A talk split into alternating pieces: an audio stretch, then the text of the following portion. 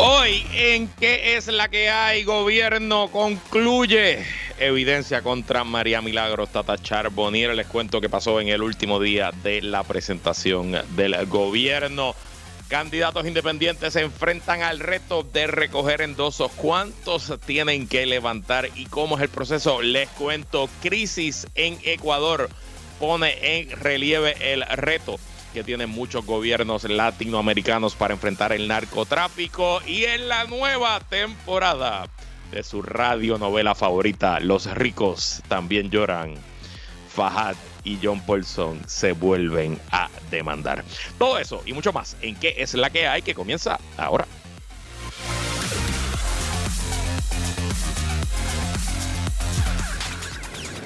El análisis más potente y completo comienza ahora. Luis Herrero llega prendiendo fuego a los políticos y figuras que se atreven a dañar el país. Radio Isla 1320 presenta ¿Qué es la que hay? con Luis Herrero.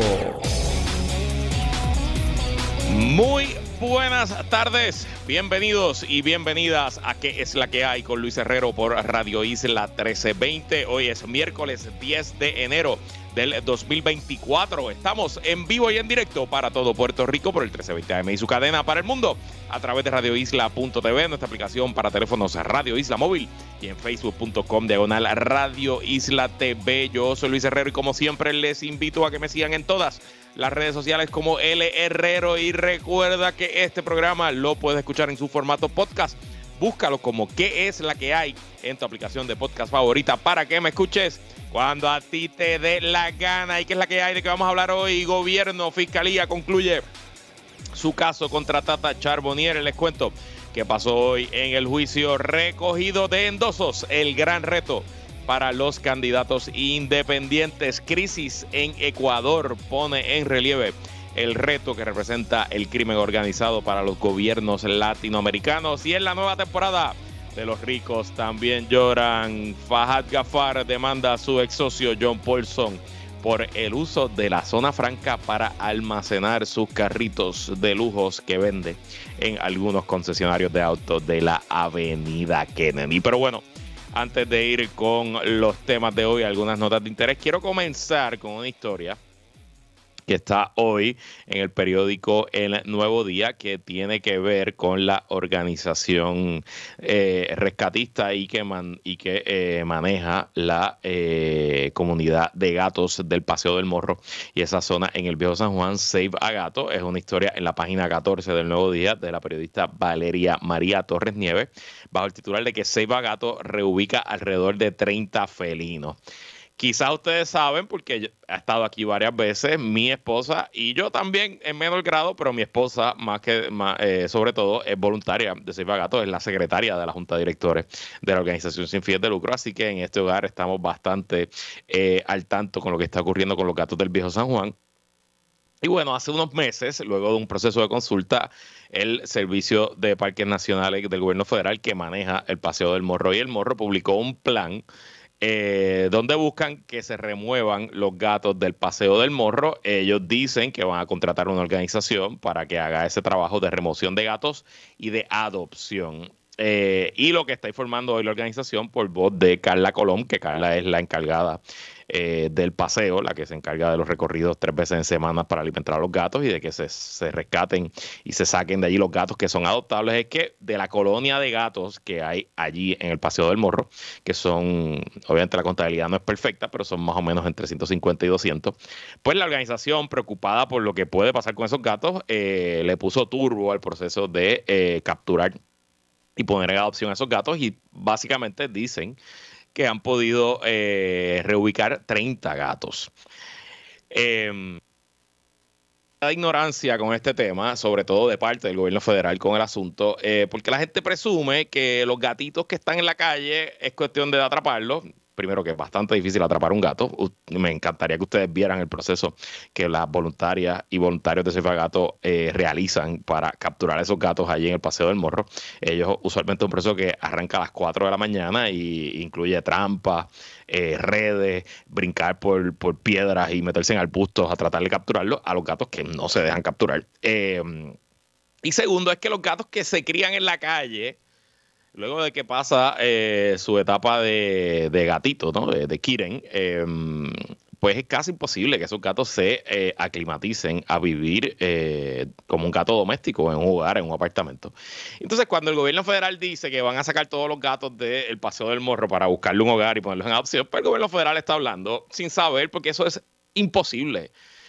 No hay ni en el viejo San Juan ni en ninguna parte del planeta un proceso, un método, una manera en que usted pueda agarrar un gato feral, un gato que ya se acostumbra a vivir en la calle bajo el sol y el sereno y encerrarlo en un hogar. Eso no va a pasar. Así que al final del día, si el plan del National Park Service se concreta, aunque ellos usen el eufemismo de que van a buscar una organización que saque los gatos, al final del día, la única solución que el National Park Service va a poder implementar es el sacrificio de todos esos gatos, la eutanasia de todos esos gatos. No hay otra forma porque no todos los gatos son adoptables.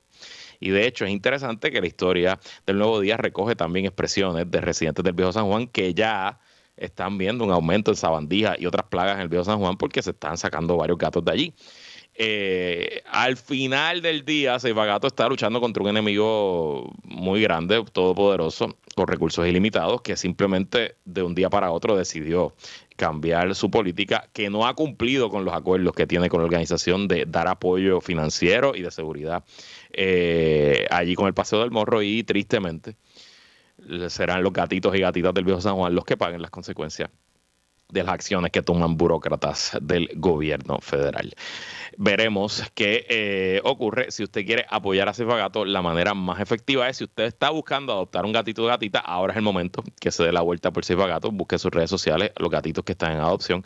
Pero más importante aún, haga un donativo, ya sea por atache móvil en la página cefagatopr.org, eh, a través de PayPal, etcétera, y ayude la organización que voluntarios y voluntarias hacen completamente libre de costo. La organización corre al 100% con fuerza voluntaria y el, todo el dinero que se levanta se eh, invierte en la vida de los gatitos y gatitas del viejo San Juan. Y bueno, hablando del viejo San Juan, el alcalde de San Juan, Miguel Romero, salió en defensa de su código de orden pública y le salió al paso a comerciantes que ayer hablaron con la prensa y dijeron que luego de la aprobación del Código de Orden Público han visto una merma en sus ventas. Y me llamó poderosamente la atención que el alcalde no tuvo ningún reparo en decir, pues yo no sé por qué estos restaurantes se están quejando, si mira, en la planilla del IBU las ventas subieron.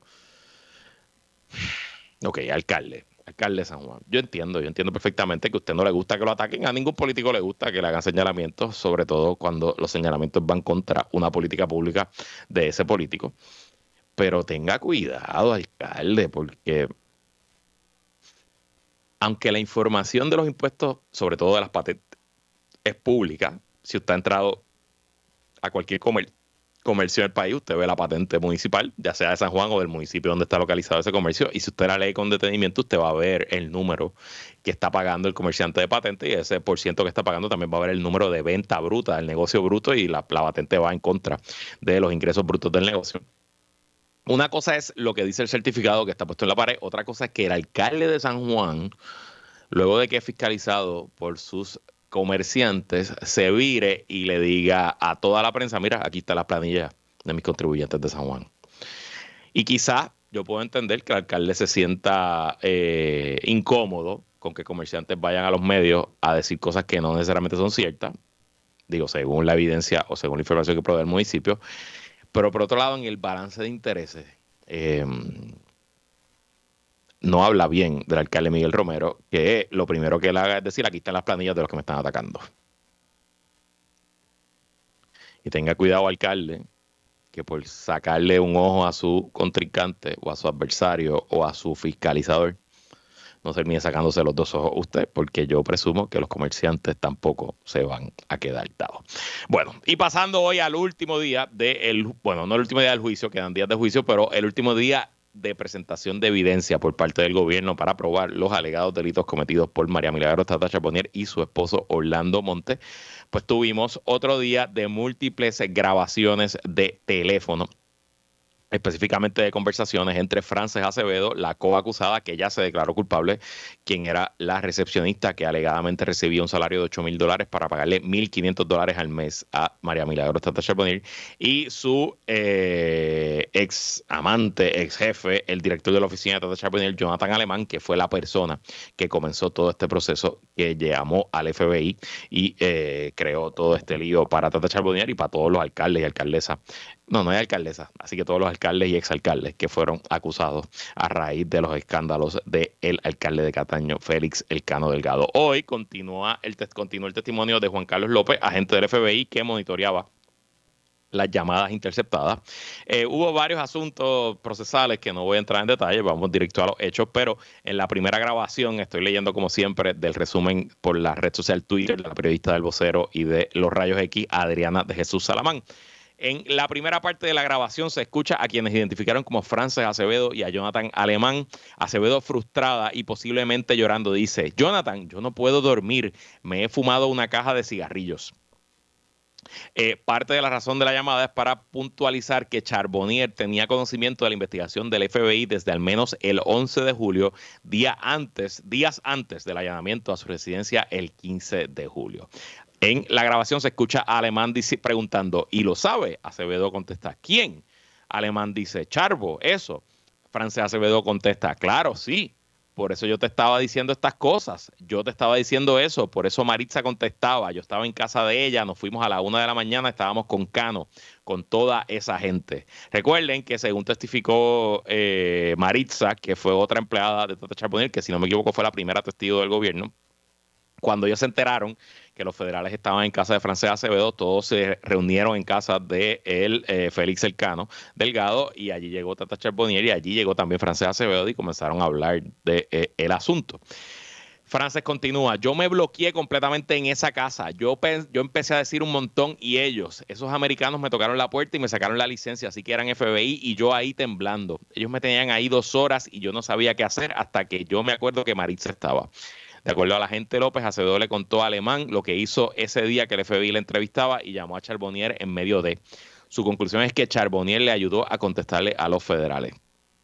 Frances Acevedo en la grabación y ella me dijo, no, porque alguien te tiene que preguntar por 8 mil dólares que tú. Ella contestó muy bien, después que yo, pero contestó muy bien. Según el agente, esa última parte era en referencia a Charbonnier, o sea que esencialmente Charbonnier, recuerden que cuando los federales van a la casa, de Francia Acevedo. Francia Acevedo en un momento sale de la entrevista y se va en un cuarto. ella vivía con una roommate y usa el teléfono de la roommate para llamar a María Milagros Tata Charbonnier y decirle que los federales están en la casa y aparentemente, según el testimonio de este agente, porque Francia Acevedo no va a testificar, eh, según el testimonio de este agente, eh, Tata Charbonnier le dijo a Francis que contestarle a los federales. Sigue Francis en la grabación. Hasta me enseñaron mis cuentas de mi fin, fin, una palabra mala en inglés que no puedo decir, banco. Mis cuentas de banco y yo saco todas las quincenas, 1500, 1500, más sacaron las partes donde yo le paso hablando a través de ATH móvil a Gaby. Y creo que esa es la cita del día. Yo saco todas las quincenas 1500, esa es la misión de la hoy convicta Frances Acevedo.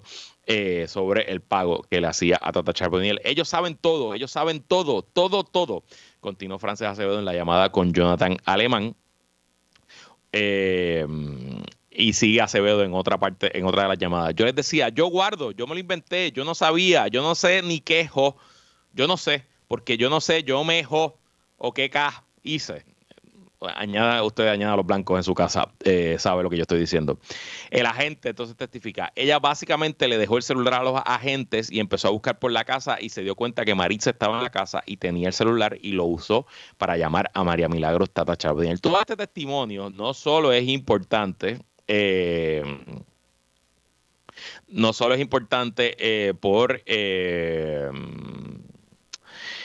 para probar los delitos que supuestamente, eh, ¿verdad? El delito de los pagos ilegales y los kickbacks, etcétera, pero también es importante para probar los delitos de obstrucción a la justicia y de eh, mentirle al, gobierno que alegadamente cometió Tata Charbonnier, porque aquí, por voz de France Acevedo, se escucha eh, em,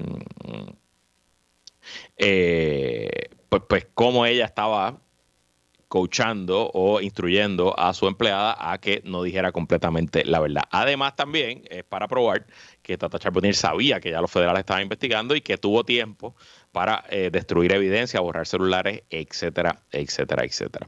Luego de eso comienza el... Eh, el contrainterrogatorio del licenciado Rebollo, abogado de Tata Charbonnier, contra eh, eh, el, testigo, el agente del FBI, testigo del gobierno, y Rebollo cuestiona cómo aceptan que Francia Acevedo fue entrevistada el 11 de julio, allanada el 15 y que ese día, como quiera, el FBI encontró el dinero marcado en su apartamento, pero no aceptan que Charbonnier no votó evidencia, tratando de buscar que haya una contradicción entre la teoría del Estado y eh, las contestaciones de la gente. Una de las razones, dice Rebollo, una de las razones por las que pensaron que ella, Charbonnier, les estaba mintiendo es porque no aceptó lo que ustedes pensaban, que estaba recibiendo comisiones ilegales de Frances Acevedo. El testigo contesta, correcto. El testigo añade, no era porque no estaba de acuerdo con nosotros, era que lo que le decía no iba acorde con los hechos y la evidencia recopilada. El testigo confirma que el día del allanamiento, el día del allanamiento a casa de Charbonnier y que hablaron con la ex representante, el FBI no grabó la interacción, pero las próximas dos entrevistas se grabaron. En esa segunda entrevista, repitió una lista de cosas que habían discutido en la primera entrevista, testigo contesta correcto. El licenciado Rebollo, que por cierto, en esa segunda ella hizo algo que no tenía que hacer, que era darle la contraseña del teléfono. Testigo, sí. Rebollo hace referencia con el testigo del día del allanamiento en horas de la noche cuando los agentes y Charbonnier se encontraron en los outlets de Canovana. Charbonnier entregó uno de los celulares que no se encontraba en la residencia. El abogado le pregunta a la gente, ¿usted testificó que el celular entregado estaba borrado? Testigo, sí, mostly wiped out. Yes, es lo que quiere contestar en inglés el testigo. Pero la realidad es que el FBI tiene tecnología para encontrar información borrada. Testigo contesta, podemos. Rebollo pregunta si Charbonnier le dio una razón por la cual tenía un teléfono borrado. El testigo responde que le dio varias razones. Eh, el añade la periodista, el contrainterrogatorio ha sido atropellado, pues la fiscal ha presentado muchas objeciones y la jueza ha concedido la mayoría de esas objeciones. Al finalizar el interrogatorio, el contra de Rebollo le toca a la licenciada Anita Gil, abogada del esposo de Tata Charbonnier, eh, eh, eh, ¿verdad? que es del, señor Orlando Montes. Y Gil cuestiona a la gente sobre el trabajo de Orlando Montes, ya que ayer testificó que era un abogado no practicante, pero que era un abogado del Fondo del Seguro del Estado. El agente señaló que sabía esa información porque el propio Montes lo dijo. Gil le entrega un documento al testigo que lo llama director asociado de planificación del fondo. Testigo dice eso y si es así, me mintió. Jueza, pido que se elimine ese comentario. Denegado, no puedo decirle al testigo que no use las palabras que quiere. Mm, ok. Eh, Gil finaliza su interrogatorio y Fiscalía retoma la palabra. Eh, le pregunta al testigo si él era el manejador de Jonathan Alemán como informante del FBI, a lo que la gente responde que no. ¿De quién María Milagro Charbonnier estaba tomando comisiones ilegales? Le pregunta el fiscal al testigo, a lo que el testigo contesta de Frances Acevedo Ceballos. ¿Usted tiene alguna información que sugiera que ese dinero marcado estuvo y se quedó en casa de Frances, de Frances Acevedo por un periodo particular de tiempo? No, contesta el testigo y con eso la fiscalía anunció que no tiene más evidencia ni testigos que presentar, lo que hace que deje su caso sometido. Luego de que la, eh, y de un receso, Luego de que la fiscalía somete su caso, eh, regresan a sala y comienzan a discutir varios asuntos de derecho. Primero hay un testigo de la defensa, dice aquí la periodista, que según la jueza, el, la jueza del tribunal puede atenderlo remoto con su equipo electrónico si es que la defensa así lo desea. Aparentemente, eh, lo que eh, a quien quiere presentar la defensa es a, eh, a un agente del FBI o un agente del gobierno, no sé si el FBI o otro, otra agencia federal, para que testifique a favor de su clienta. Así que veremos. interesante ese asunto. Eso se puede hacer, no, no nada creo que es raro. Recuerden que yo, aunque soy abogado, nunca he litigado en el Tribunal Federal, bueno, un poquito, un poquito al principio de mi carrera, pero un caso criminal jamás en mi vida, así que no, no estoy muy al tanto, pero me parece que sería raro ver a, la defensa traer un testigo que sea empleado del gobierno, pero bueno. Eh, y adicional, luego de eh, que están hablando de qué testigos va a traer el, la defensa, la defensa aprovecha y presenta las mociones eh, de absolución perentoria, que esencialmente es algo que se hace luego de que el gobierno concluye la presentación de evidencia, que es un proceso para que eh, se argumente en derecho que el gobierno no probó las acusaciones y que la jueza pueda cerrar el caso antes de que llegue al jurado y declarar eh, que al no probarse el delito, eh, pues no hay caso y no hay ni siquiera que poner la cosa al jurado. El argumento en el cual el abogado Rebollo se está eh, agarrando para pedir la absolución perentoria de su clienta es que contrario a lo que dijo el gobierno en sus en el indictment, las acusaciones que dijo que María Milagro Tata Charbonnier se había enriquecido en más de 100 mil dólares en todo el esquema. Él dice que tras tres semanas de juicio y la evidencia presentada por el gobierno, esa cantidad no llega ni cerca a ser 100 eh, mil dólares y que ese, eh, ese número representa un perjuicio eh, para su clienta porque la pinta en, en, una manera, la manera peor favor, la peor manera posible ante el jurado, porque cuando uno escucha que se robó 100 mil dólares, pues una cantidad eh, bien grande, versus, pues me imagino que Rebollo lo que está diciendo, ya no se robó 100 mil, quizás se robó 10, quizás se robó 15, pero no 100. Eh, eh, Gil, Anita Gil, la licenciada abogada del señor Orlando Monte, esposo de Tata Charbonnier, argumenta que la prueba no indica que su cliente tenía conocimiento de los hechos que se le imputan a su esposa. No porque sea su esposa significa que él sabía de los crímenes que pudieran estar cometiéndose. La jueza le pregunta a Rebollo sobre su moción para solicitar un nuevo juicio. También había otra moción adicional. Eh, y ahí entran en unos argumentos de derecho de que, pues dice Rebollo que eh, las acusaciones estaban legalmente defectuosas la fiscalía se opone diciendo que ya la jueza había dicho que no había espacio para, había denegado este tipo de moción antes de que comenzara el juicio. Eh, también añade que ciertos cargos son redundantes, etcétera, por ahí va el asunto.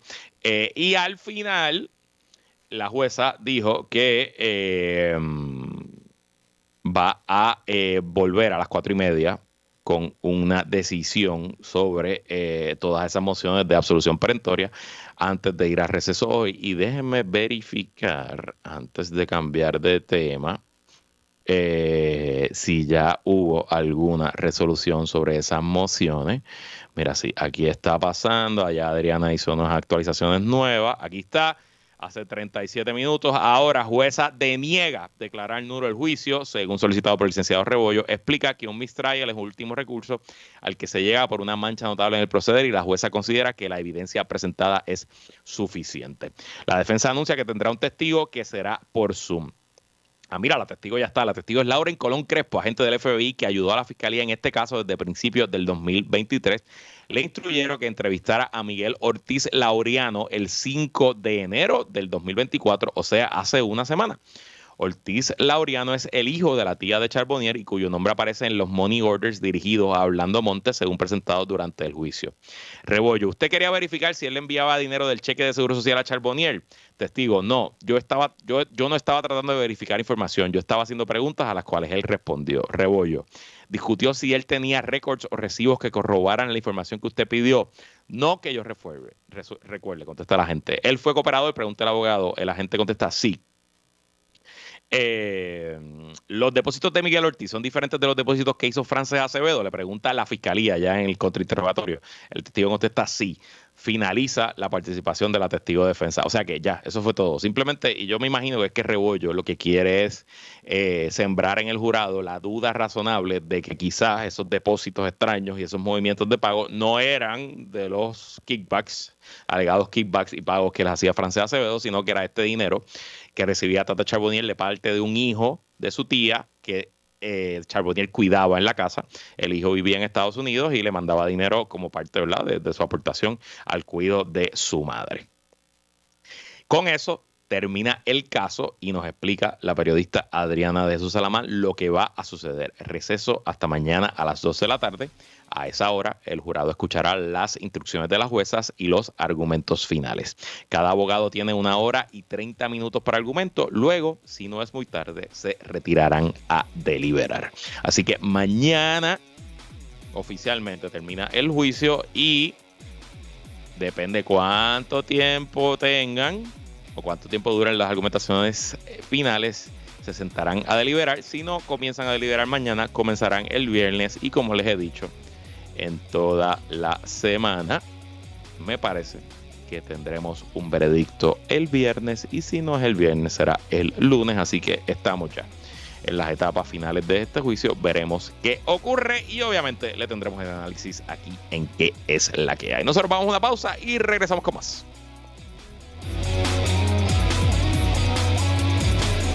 Sigue conectado con Radio Isla 1320. Estás escuchando ¿Qué es la que hay? Con Luis Herrero. Somos el sentir de Puerto Rico.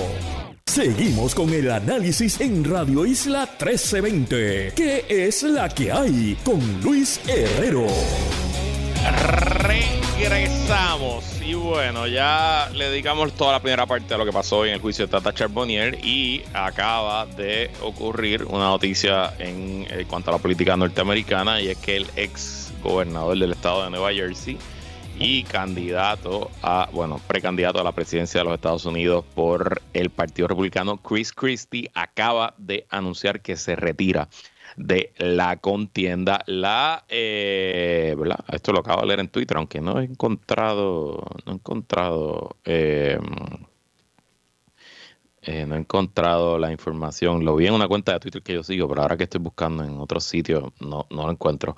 Pero bueno, si en efecto Chris Christie se retira, esto es importante. Eh, no tanto de cara a Iowa. Iowa los caucus en Iowa son el lunes que viene, eh, pero en Iowa Christie está sacando punto bicicleta, pero son importantes en cuanto a la primaria en New Hampshire, que es la segunda en el calendario, que es la semana después porque en New Hampshire es el único sitio donde se han visto encuestas que eh, la ex gobernadora de Carolina del Sur, Nikki Haley, está cerca del expresidente Donald Trump en el segundo lugar y Chris Christie tenía bastante apoyo, si no me equivoco, tenía apoyo en doble dígito. Eh, así que con la salida de Christie, de la eventual salida, porque de nuevo lo leí en Twitter, pero ahora que ahora que estoy buscando, no lo encuentro.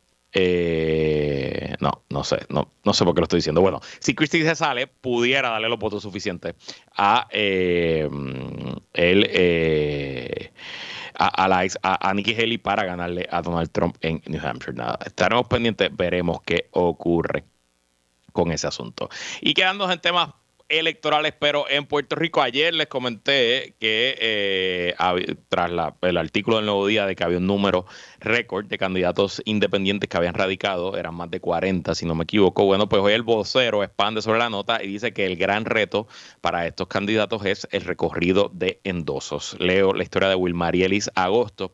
A solo 21 días para que los aspirantes a puestos electivos presenten ante la Comisión Estatal de Elecciones el 50% de los endosos, aspirantes independientes consultados por el vocero relataron que ha sido cuesta arriba conseguir la firma, por lo que solicitan una extensión de la fecha de entrega. La comisión establece que el 31 de enero todo aspirante debe entregar el 50% de los endosos y completar el 100% en o antes del 15 de febrero. La cifra de endosos varía por cada cargo y partido según la guía de orientación estadística de la comisión que aparece en la plataforma digital. Esencialmente, eh, todos los candidatos, ya sea que van a primaria. Si usted, es un candidato de un partido que no tiene primaria, no tiene que recoger endoso. Por ejemplo, en el PIB, ningún candidato tiene que levantar endoso, porque el PIB no tiene primaria. En Victoria Ciudadana eh, va a haber primarias para la comisaría residente, así que los candidatos a comisionados tienen que levantar endoso. Va a haber primaria para la Cámara por acumulación, así que tienen que levantar endosos y creo que también va a primar al Senado por acumulación, por ahí no estoy seguro. En el Partido Popular Democrático hay primarias para la gobernación, así que Juan Zaragoza y Jesús Maduro Ortiz están ambos levantando endosos, ninguno ha conseguido los 8000 endosos que necesitan. En el PNP hay primarias para todos y ya pues el tanto el gobernador Pierluisi como la comisionada residente Jeffrey González radicaron sus 8000 endosos. No sé cómo va el conteo en los tres candidatos a comisionados residentes y eh, por ahí la legislatura, las alcaldías, etcétera.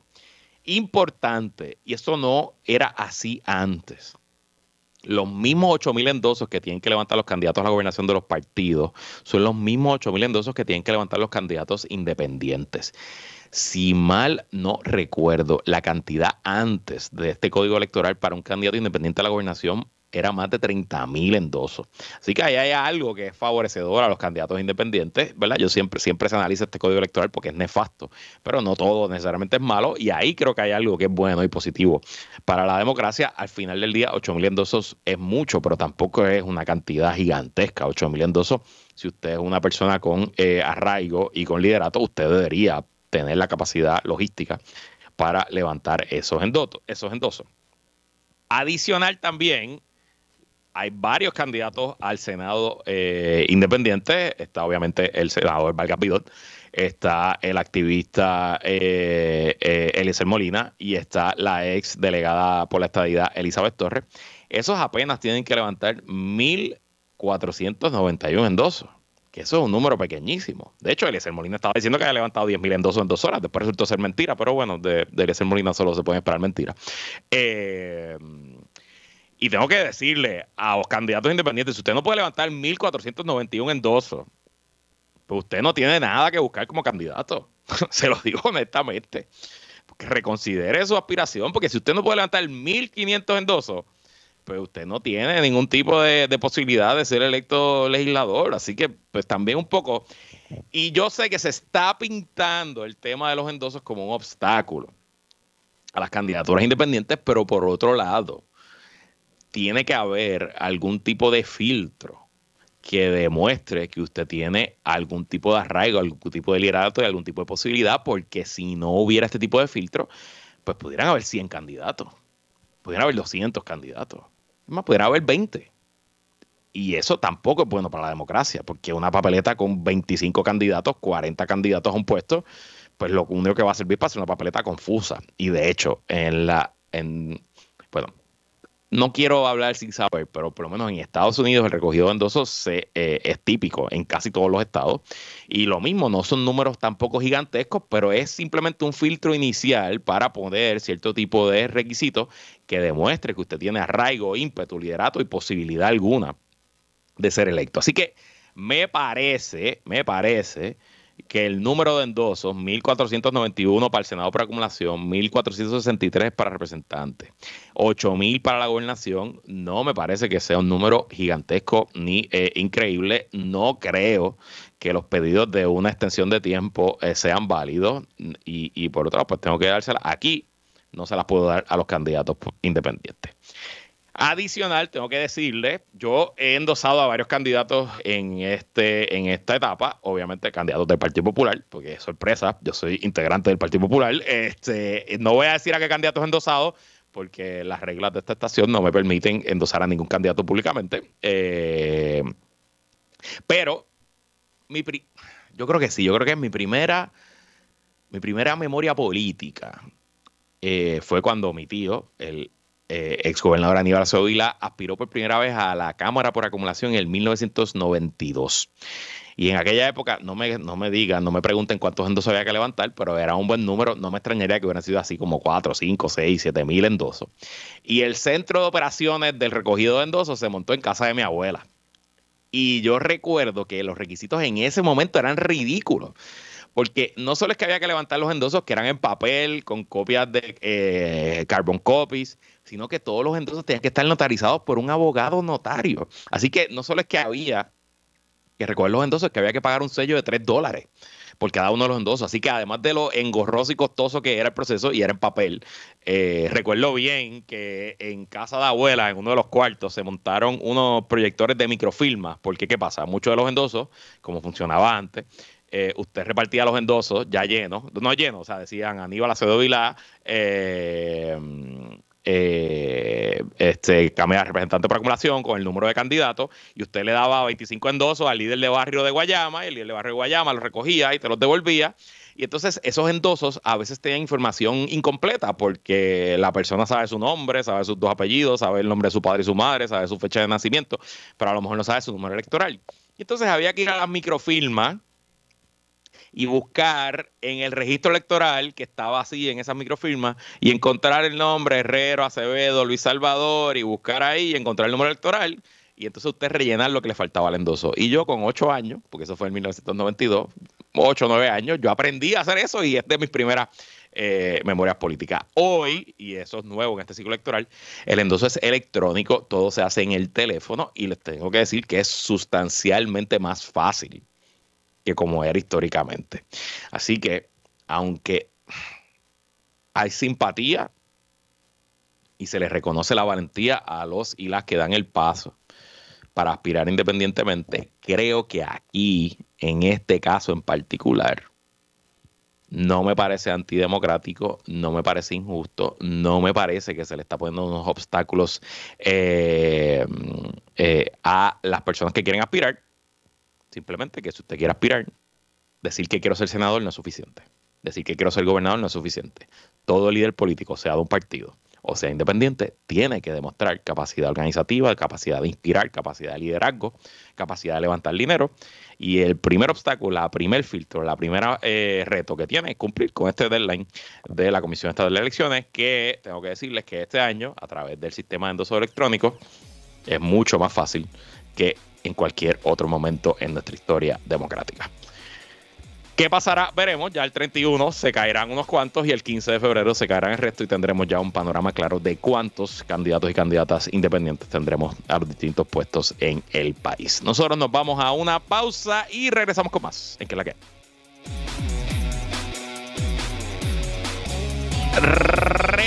Regresamos. Y bueno, antes de, en el segmento pasado había dicho que el ex gobernador de Nueva Jersey, Chris Christie, se había retirado de la contienda presidencial, pero no había conseguido, eh, no había podido confirmarlo. Pero le mando un saludo a los radioescuchas que por Twitter me enviaron la información. En efecto, ya se retiró, así que gracias al legendario Pollo Maldonado que me escribió con la información y también a la amiga Ativer 1918 por confirmarle. Así que ya lo saben, fuera de la carrera presidencial del Partido Republicano, Chris Christie. Y bueno, pasando a temas internacionales, ayer eh, el mundo quedó horrorizado antes las imágenes de lo que está ocurriendo en Ecuador. Leo de CNN en español, el presidente de Ecuador, Daniel Novoa, declaró el conflicto armado interno en el país y ordenó a las fuerzas de seguridad neutralizar a varios grupos criminales acusados de propagar la violencia extrema. El decreto se produjo poco después de que hombres encapuchados y armados interrumpieran una transmisión de televisión en vivo, uno de varios incidentes violentos que tuvieron lugar en todo el país el martes. Los ecuatorianos quedaron atónitos al ver la toma de la transmisión en vivo de TC Televisión desde la ciudad costera de Guayaquil. Video en las redes sociales mostró a los agresores obligando al personal de la cadena estatal a tirarse al suelo del estudio mientras se escuchaban disparos y gritos de fondo.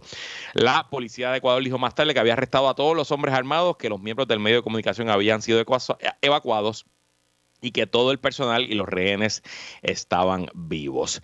Toda esta estallido de violencia es una secuela eh, luego de que el lunes se escapara de la cárcel el... Eh, el líder principal del crimen organizado en el país suramericano de Ecuador. Eh, estoy buscando por aquí cuál era el nombre y discúlpenme que se me traspapeló aquí en mis notas. Eh, pero bueno, tras la, eh, el escape de Adolfo Fito Macías, que escapó de una prisión en Guayaquil, pues ha habido una escalada en la violencia de parte del crimen organizado que simplemente está buscando tomar control del país, no para hacer una revolución política no para cambiar el sistema económico ecuatoriano, simplemente está buscando tomar control del país para poder hacer y deshacer eh, como a ellos les plazca con su narcotráfico y simplemente poder operar impunemente dentro del territorio nacional ecuatoriano eh, en su negocio de exportar drogas hacia Norteamérica y hacia Europa y hacia los países ricos, también a Australia, eh, a, a otros lugares. Y bueno, este reto no es único de Ecuador, esencialmente es un reto que comparten compartimos, importante que nos añadamos ahí nosotros, eh, los países que estamos en la ruta del narcotráfico y es una secuela trágica de la terrible y ya perdida guerra contra la droga. La única razón por la cual los narcotraficantes pueden amasar tanto poder político y militar y poder terrorífico es porque están financiados por un mercado negro que solamente existe porque los países occidentales decidieron declararle la guerra a las drogas en vez de atender este asunto de otra manera. Si todas las drogas estuvieran legalizadas, reguladas y, eh, eh, y controladas por un gobierno, no existirían bandas narcotraficantes billonarias, pues son billonarias. Si usted ve lo que factura eh, los carteles mexicanos, los carteles colombianos, los carteles ecuatorianos, estamos hablando de miles de millones de dólares al año. Entonces usted súmele eso eh, a gobiernos débiles como el gobierno de Ecuador, que lleva una racha de, si no me equivoco, tres presidentes en tres años, eh, un país donde las instituciones pues son débiles y han sido tomadas por el, el narcotráfico y a la vez también son países pobres, muy desiguales, donde gran parte de la población no tiene una salida en la economía formal y se ve obligada a entrar a la economía informal y al narcotráfico, pues es una receta perfecta para este tipo de eh, actos terribles. Y lo peor de todo es que cuando usted ve lo que está pasando en Ecuador, entonces usted entiende porque presidentes y líderes de corte autoritario como Nayib Bukele en El Salvador son tan exitosos en lo que hacen y tienen un 90% de favor del pueblo. Porque aunque eh, Nayib Bukele tiene una vocación de dictador y no tiene ningún tipo de eh, reparo en suspender la constitución, suspender los derechos civiles, meter preso a decenas de miles de personas. Em, el salvadoreño y salvadoreña promedio que vivía bajo un régimen de terror del narcotráfico, pues ve un presidente y un gobierno que le está metiendo mano al asunto. Y pues, ¿qué importa la constitución? ¿Qué importa las eh, instituciones? Si por lo menos el presidente metió preso a los narcos. Y me parece que veremos en Ecuador probablemente. En Ecuador hay elecciones este año, si no me equivoco, en mayo. Este presidente Dayen Loboa entró a la presidencia en septiembre de este año, pero lo que le toca es servirle lo que quedaba eh, del término del, del expresidente Guillermo Lazo. Eh, y hay elecciones ahora y me imagino, yo no nunca he hecho política en Ecuador, conozco, tengo buenos amigos que sí han sido consultores políticos en Ecuador y de hecho le mandé unos mensajitos a ver si podía alguno de ellos entrar esta semana. Estoy tratando de gestionar esa entrevista. Eh, me imagino que veremos a muchos candidatos, a varios candidatos y candidatas a la presidencia ecuatoriana eh, buscando imitar la línea de Nayib Bukele y traer ese tipo de gobierno al Ecuador.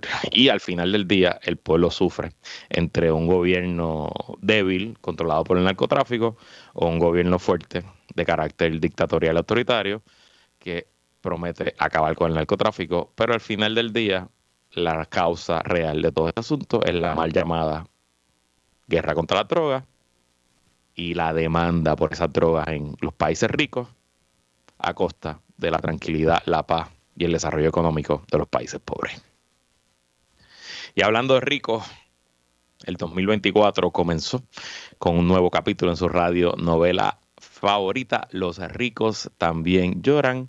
Fahad Gafar vuelve a demandar a John Paulson Leo del Nuevo Día. Los otros socios, Fajal Gafar y John Paulson, se enfrascaron en otra disputa legal, pero esta vez por el almacenamiento de los vehículos de motor que sus respectivos concesionarios importan a Puerto Rico.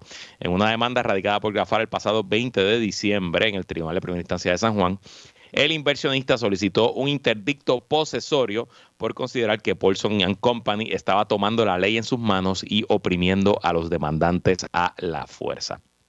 De acuerdo con el recurso, Gafar, mediante tres de sus entidades registradas en la isla, tienen unos acuerdos con F40 LLC y B12 LLC que pertenecen a Paulson para el uso compartido de una zona franca localizada en la avenida Kennedy en San Juan con el objetivo de ubicar los vehículos importados de sus concesionarios que antes eran conocidos como autogrupo. Le hago la historia larga corta cuando todavía eran socios, Fajad y Paulson compraron Autogrupo. Autogrupo son los importadores de los autos de lujo en Puerto Rico, esencialmente el dealer que vende los Ferrari, los Maserati, los Porsche, eh, los Jaguar y no sé cuántos carros más. Es Autogrupo con distintos nombres comerciales, pero es un solo grupo. Cuando Fajad y Paulson se pelean y se dividen los negocios, Fajad se queda en control de varios de los concesionarios, Paulson se queda en control de otros de, otros de los concesionarios. Ambos comparten una zona franca allí en la Kennedy, cerca del muelle en San Juan.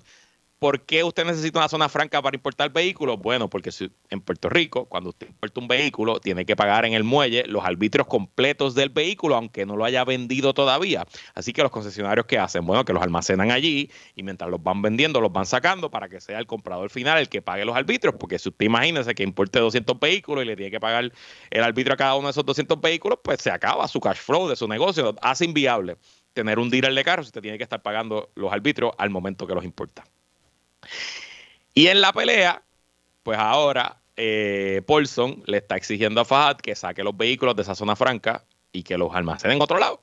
Y Fajardo está diciendo es que si tú me obligas a sacar todos estos vehículos, le tengo que pagar 2 millones de dólares a Hacienda, me matas el cash flow de mi negocio y hace esencialmente inviable mi concesionario. Eh, a mí eso pues eso es una pelea entre ellos, no me es tan interesante. Lo que me llama interesante es que la demanda, y lo recoge el artículo del Nuevo Día, deja al descubierto la operación de los concesionarios.